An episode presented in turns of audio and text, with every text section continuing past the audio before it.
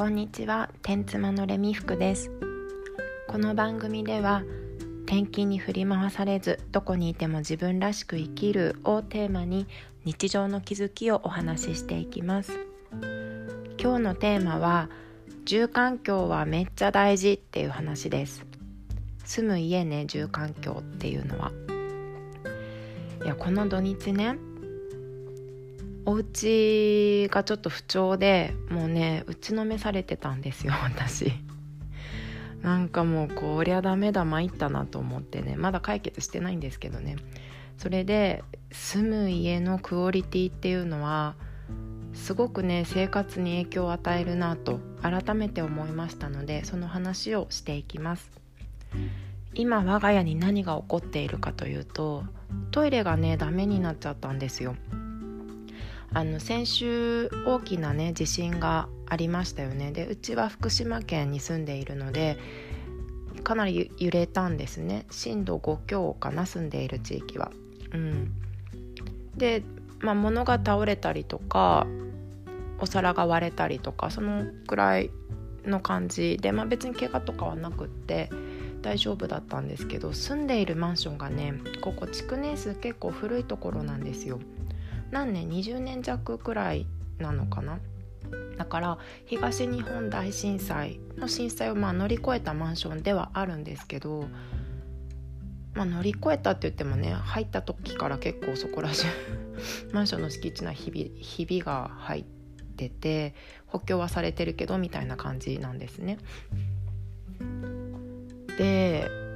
まあそんな感じなので地震でのすごい大きな被害っていうのはなかったんですけどマンションのね排水管がやられてしまって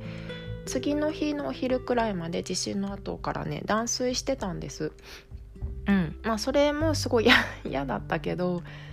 まあね次の日の昼にな治ったからまあよしとして生活してたんですけどねどうもねトイレが不調なんですねこう急にねボコボコボコって音がして空気がすごい出てきたりとかもうとにかく流れも悪い。なんかヒヤヒヤする流れなくてヒヤヒヤするみたいなことがずっと続いていて。でとうとう業者にね頼んで来てもらってこの土日に修理をしたんですけど土曜日も日曜日も来たけどまだ治っていない。治ってないんですよ。おそらく、まあ、今日も来るんですけどね、うん、今日も来るんだけど多分配管にもしかしたら配管がね割れたりとかしててひびが入ってたりとかそれが原因なんじゃないかで今日はそれを調べるっていう感じなんですね。でまあ溢れたら嫌じゃないですかトイレ。だからね業者さん呼んだんですけど昨日作業してる間に結果溢れてきて 溢れてきてですよ。廊下に水がたまりそれが台所とリビングまで来てみたいなもう大騒ぎだったの。もうなんかもうはあって感じ。一日丸一日それで潰れてね。ちょっとちょっとやってられないなって気持ちになっちゃいました。そう。で多分だけどうち今1階に住んでいて上の階の人たちとかがトイレを使うとそのボコボコっていうのが出てくるんじゃないかっていうことでもう本当早くなんとかしてって感じなんですね。でまあ家がね安全じゃ安全じゃないというか心地よく住めない住環境っていうのはねもうその他のことのやる気を全て奪うなと思いました前にねマズローの欲求5段階説っていうのをちょっとお話ししたことがあるんですけどこう人間の欲求っていうのは段階を踏んである段階が満たされたら次の段階の欲求が生まれてくるよっていうのを唱えている、まあ、マズローっていうのはアメリカの心理学者ですねのお話です。でまず一生理的欲求生きていくための本能的な欲求食べるとか寝るとかそういうのが満たされているか次がねそれが満たされると次の欲求が安全の欲求心身ともに健康で経済的にも安定した環境でこれが満たされると次の社会的欲求集団に属したり仲間を求めようとしたりする欲求っていうのにつながっていくんですね。でこのね住環境が良くないっていうのも安全のこの2のところで止まっちゃってると思います。ねもう心身ともに健康で暮らせないもんこれじゃあそうすると、まあ、その先集団に属したりとか仲間を求めようとしたりとかねでその中で自分が高く評価されたいとかでさらに5段階までいくと自分にしかできないことを成し遂げたいっていうようなこう要求が生まれていくんですけどもうね初歩2のとこでつまずいちゃってるっていう感じになるので住環境は本当に大事だと思います。でまあ転勤族の場合ですとお家をね転々とすることが多いからでこう時間のない中で家を選ぶっていうことが主なので、まあ、結構条件が厳しい会社もあったりとかしてね自由に選べないと思うんですけどその中でもやっぱりね家選びは妥協しちゃいけないなって今回すごく思ってます。今ねうち結婚してから住むのが123これで4軒目今住んでるお家が4軒目なんですね。でもでこの築20年弱とかねそういうところに住むのは初めてなんです。家家はねこだわろうっていうふうに決めているので今まで結構、ま、時間ない中でもギリギリまで時間を使って探してきて駅とかからね多少遠くてもあの満足できる家がいいっていう風な家探しをしてきました。だからここに住む前の前3軒の家ね。実は全部新築物件なんですよ。うん、新築の一戸建てに住んだのが2階と新築のテラスハウスが1軒ですね。いやすごい良かったどこも。うん。でも初めてこういうちょっと古めのマンションに越してきてまあ家のトラブルやっぱり多いですね。うん。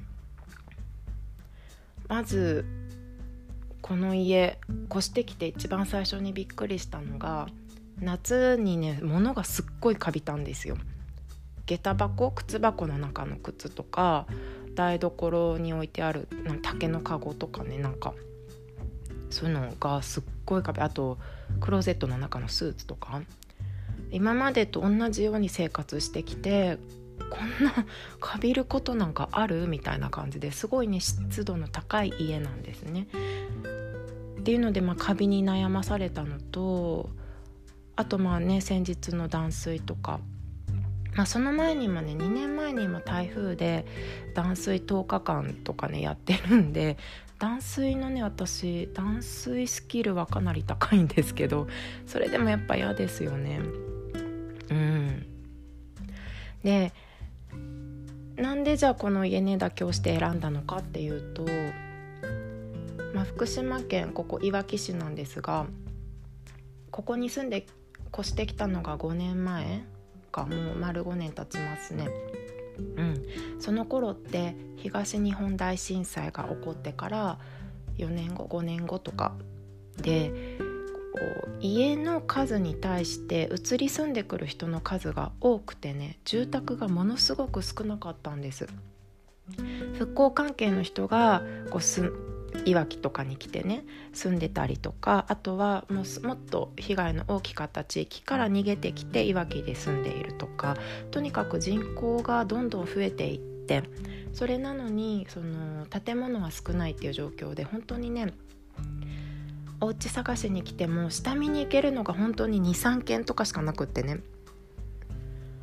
えこの中から選ばなきゃいけないのかってなってもう消去法で選んでもうここが一番その中ではマシだったねみたいなところに住んでるんですね。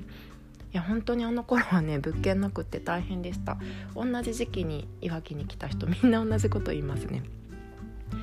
うん。最近はだいぶ新しくねマンションとかアパートとかも建って空室もねちらほら見るようになってきたから前ほどではないのかなと思っています。うんだからねこの土地で出会った人たちとかご縁とかはね私すごく良かったなと思ってるんですけど家家だけはもうなんかもうこの家は早く出たい。でまあそういうとこに限ってすごい長く住むことになってるんですよね。ね。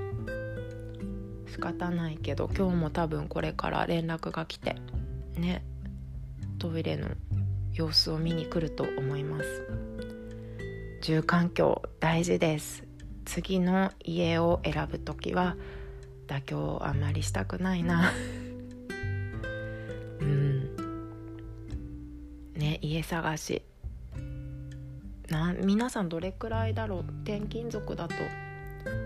いやほんと短くて1週間とか2週間とかねいう話聞きます。話聞くっていうかいますよね実際に。うちはね3週間くらいかな事例が出てから。めっちゃ短いですよね。で子供連れてるとまたね下見行くのもねそんなに件数いけないからまあ今も小学生になったのでね大丈夫かなって思うけどここに越してきた時はそうだ娘が2歳半だったからそんなにねこう粘れなくってそれで決めちゃったみたいなところもありますね。うん、住環境大事です。という今日は めっちゃ愚痴みたいな放送になっちゃったけど。うん。家大事だねっていうお話をしました。では今日も自分らしくいきましょう。またね。